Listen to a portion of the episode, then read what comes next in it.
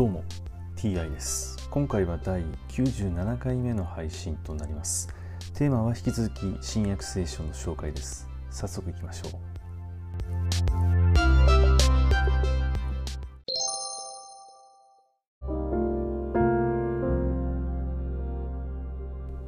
新約聖書第96回。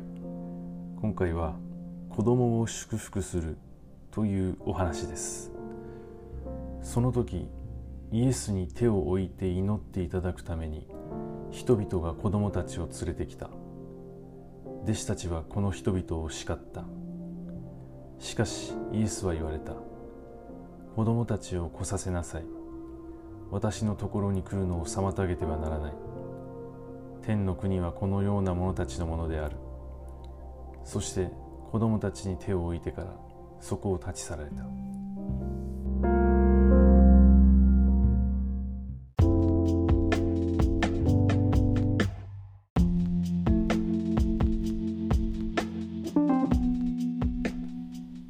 イエスは天の国はこのような者たちのものであると言いました、まあ、これは子供のことを指していると思うのですが直接天の国は子供のものであるとは言ってないわけですね、まあ、だから子供の心を持った人たちもしくは子供のような純粋さを持った人たちということなのでしょうか。